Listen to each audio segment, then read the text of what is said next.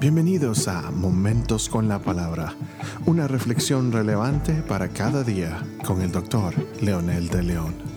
Saludos amigos y amigas, aquí estamos con la última parte de la parábola de la semilla y las tierras, las diferentes tierras, la, la parábola del sembrador.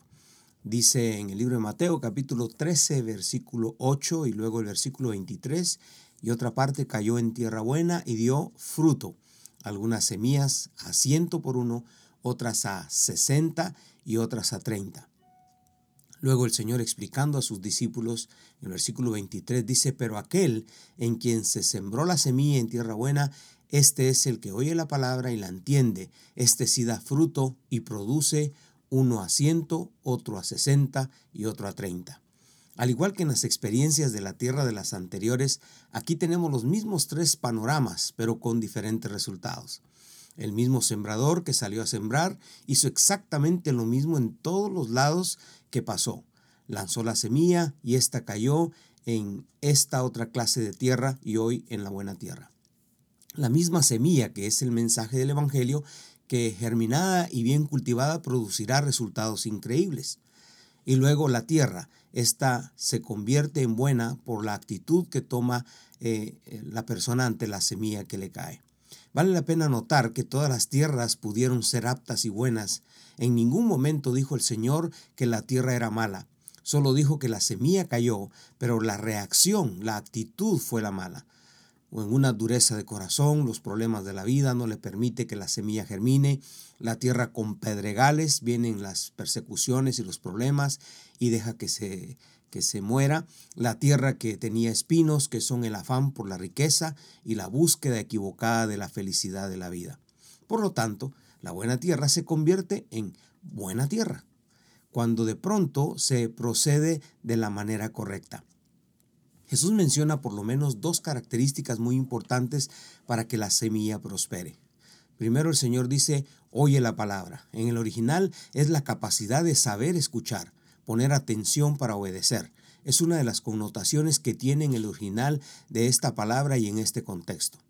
La segunda característica es que la entiende.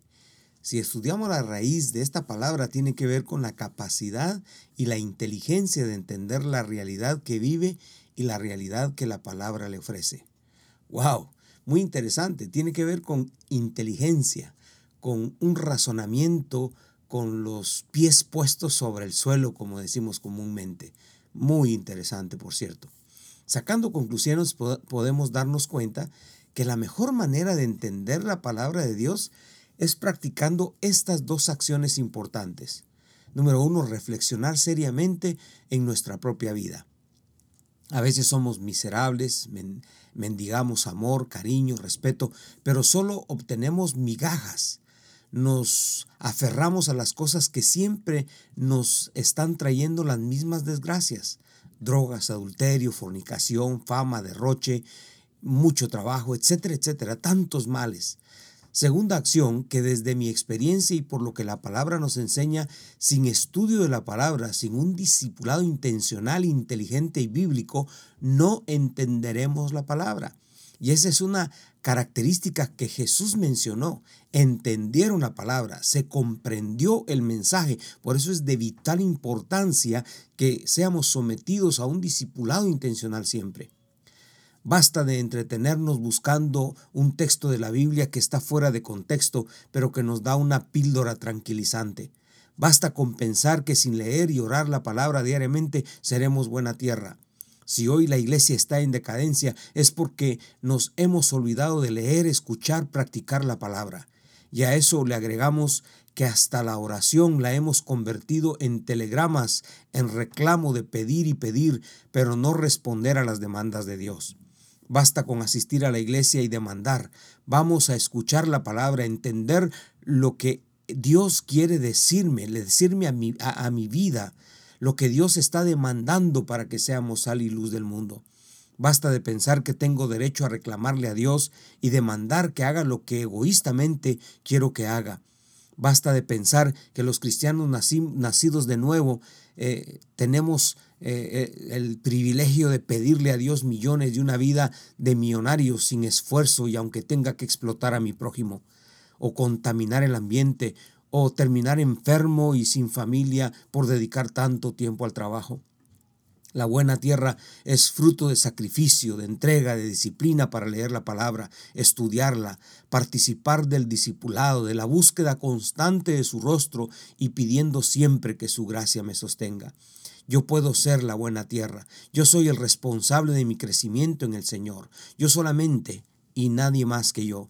No podemos culpar las circunstancias, no podemos culpar a Dios, no nos justifiquemos de que este mundo hay tanto que ofrecer para el pecado y que nosotros nos sentimos tentados y pobrecitos nosotros tenemos que caer en ello.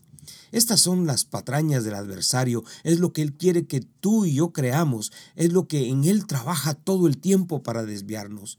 Esta parábola es un mensaje del reino, es un análisis visceral de la realidad del ser humano, es una confrontación directa del Señor para que le busques y que procure ser una buena tierra fértil y dar mucho fruto. Dios mediante mañana continuaremos para hablar del fruto. Mientras tanto, ore conmigo diciendo, Amado Dios, no podemos justificar nuestra dureza, indiferencia y pecado. No hay manera para decir que no nos advertiste. Tu palabra ha sido clara en esta parábola. No queda duda, Señor, que soy responsable de responderte y hacer de mi vida una buena tierra. Hoy quiero responderte, amado Dios, y quiero pedirte también que tu Santo Espíritu me haga sensible a esta realidad. Te lo suplico en el nombre precioso de Jesús. Amén.